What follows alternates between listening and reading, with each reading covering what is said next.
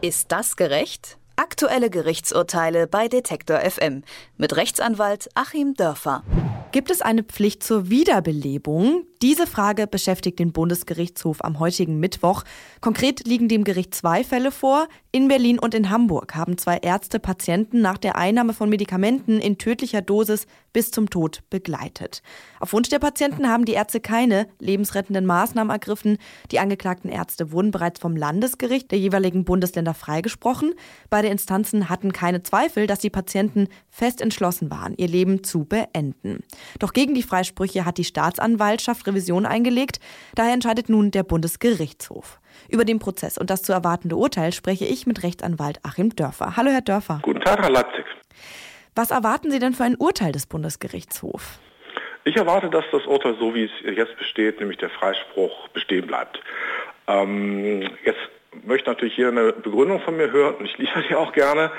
Ähm, hier geht es ja um wie wir Juristen das nennen, die Abgrenzung äh, zwischen äh, Beihilfe zum Suizid und äh, eben unterlassener Hilfeleistung bzw. dann Tötung auf Verlangen. Ähm, was ist der Unterschied? Im Prinzip geht es darum, wer ist hier der Täter, wer ist der Boss, wer hat die Herrschaft. Ähm, ist es derjenige, der eben dann leider sterben möchte? Der sozusagen bis zuletzt die Fäden des Handelns in der Hand hält, sodass der Arzt dann nur daneben steht? Oder hält der Arzt die Fäden des Handelns in der Hand und ist dann aufgrund dessen, was wir Juristen Garantenpflicht nennen, äh, nämlich eine Verpflichtung, etwas für einen anderen zu tun, hier eben als Arzt dann zur Hilfe verpflichtet und indem er das unterlässt, diese Hilfe, zu der er eigentlich aufgrund seiner Garantenstellung verpflichtet wäre, macht er sich dann einer Straftat ähm, schuldig.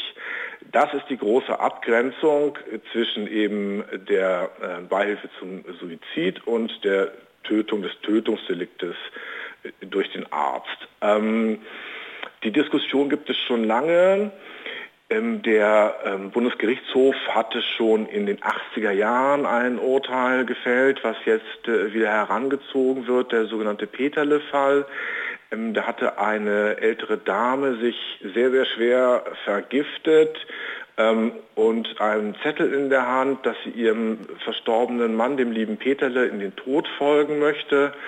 Der Hausarzt hatte sie gefunden und hatte entschieden, okay, ähm, sie ist jetzt schon so weit dem Tode nahe durch diese starken Medikamente, dass eine Wiederbelebung, äh, wenn sie überhaupt gelingt, dann nur so, dass nachher schwerste Einschränkungen da sind und hatte dann auch gesagt, also ähm, sie hat ja ganz klar gesagt, dass sie sterben möchte.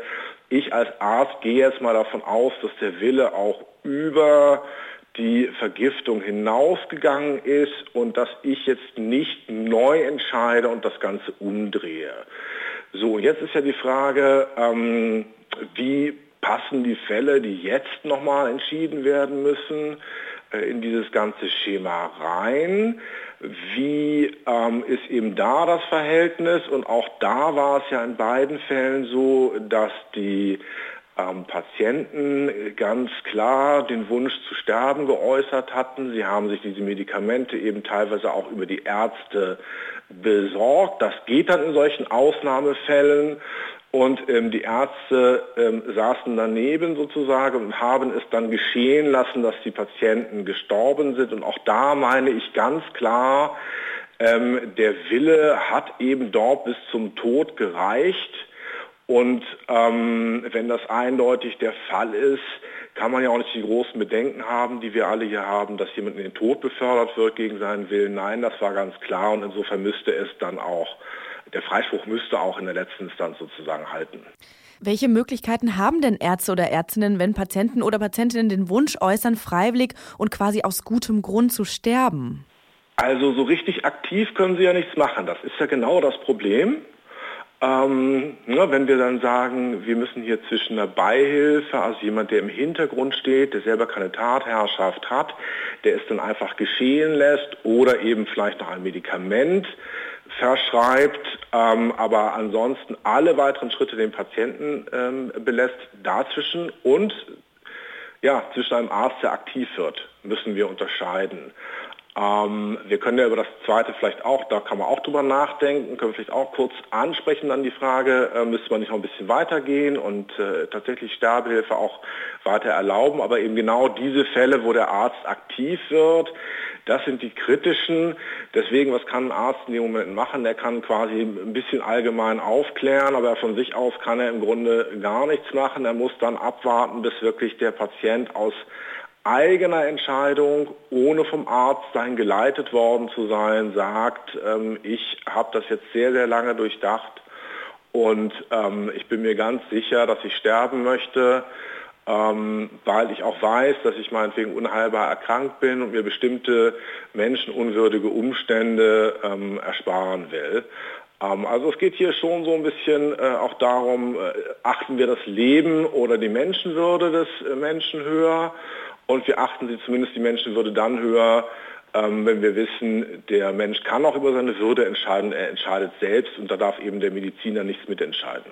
Hätten sich denn die Ärzte auch strafbar gemacht, wenn sie diesen Suizidprozess nicht begleitet hätten? Nein, dann eigentlich nicht. Äh, es ähm, gab ja neulich auch schon mal die Diskussion, ob nicht äh, Heileingriffe umgekehrt auch dann eine Körperverletzung darstellen können wenn sie gegen den Willen des Patienten geschehen. Das ist ja sozusagen das andere Risiko.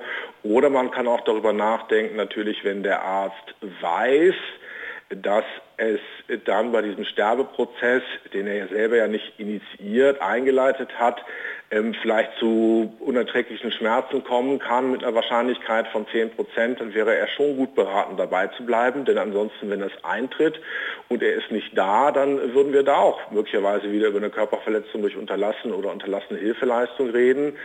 Oder ähm, ja, man muss es vielleicht auch wirklich so schlimm sagen, wenn es zu einem ganz schweren Todeskampf kommt mit Atemnot, weil vielleicht irgendein Medikament äh, dann eine allergische Reaktion auslöst, bevor es äh, wirkt oder weil es falsch dosiert war, äh, auch dann könnte man darüber nachdenken, wenn natürlich in so einer medizinischen Extremsituation, wo jemand vom Leben zum Tod rübergeht, irgendwas schief geht und der Arzt kennt diese Extremsituation und geht raus, äh, sind natürlich schon äh, Dinge wie Körperverletzung durch Unterlassen, unterlassene Hilfeleistung auch denkbar. Inwiefern handelt es sich jetzt bei dem aktuellen Prozess um ein Grundsatzurteil? Es geht hier schon nochmal um ein Grundsatzurteil insofern, als dass bei dem Peterle-Verfahren aus den 1980er Jahren, wo der Bundesgerichtshof einen Arzt freigesprochen hat, der eine schon sehr stark durch tödlich wirkende Medikamente äh, beeinträchtigte Patientin nicht versucht hat, ins Leben zurückzuholen. Äh, damals hat der Bundesgerichtshof davon gesprochen, das sei ein absoluter Ausnahmefall. Jetzt haben wir gleich zwei Fälle, die relativ vergleichbar sind. Und jetzt wird sich eben zeigen, äh, ob das Ganze in den 80er Jahren ein Einzelfall war oder ob es doch der Beginn einer durchlaufenden Rechtsprechung ist. Auch gerade vor dem Hintergrund, dass nun da schon über 30 Jahre inzwischen verstrichen sind. Und ich glaube, wir auch von der Tabuisierung ähm, der Selbsttötung weg sind, glücklicherweise einmal in der Richtung, ähm, dass man sich auch weniger scheut, Hilfe anzubieten, dass man ähm, mehr auch von Seiten der Medien, die ja zum Beispiel bei so ähm, Sendungen, wie wir sie jetzt machen, dann auch darauf hinweisen sollten, dass wenn man Selbsttötungsgedanken verspürt, man sich bitte Hilfe holen soll. Also wir reden da offener und klarer drüber. Und ähm, das, was es ganz früher auch gab, dieser moralische Vorwurf, der ist auch weg. Also die Gesellschaft ist moderner geworden.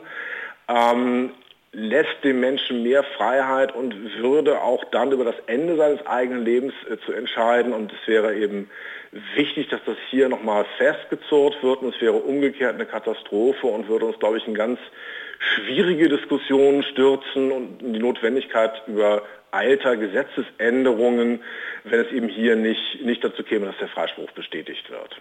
Zwei Ärzte stehen vor Gericht, da sie in unterschiedlichen Fällen Patienten beim Sterben begleitet haben.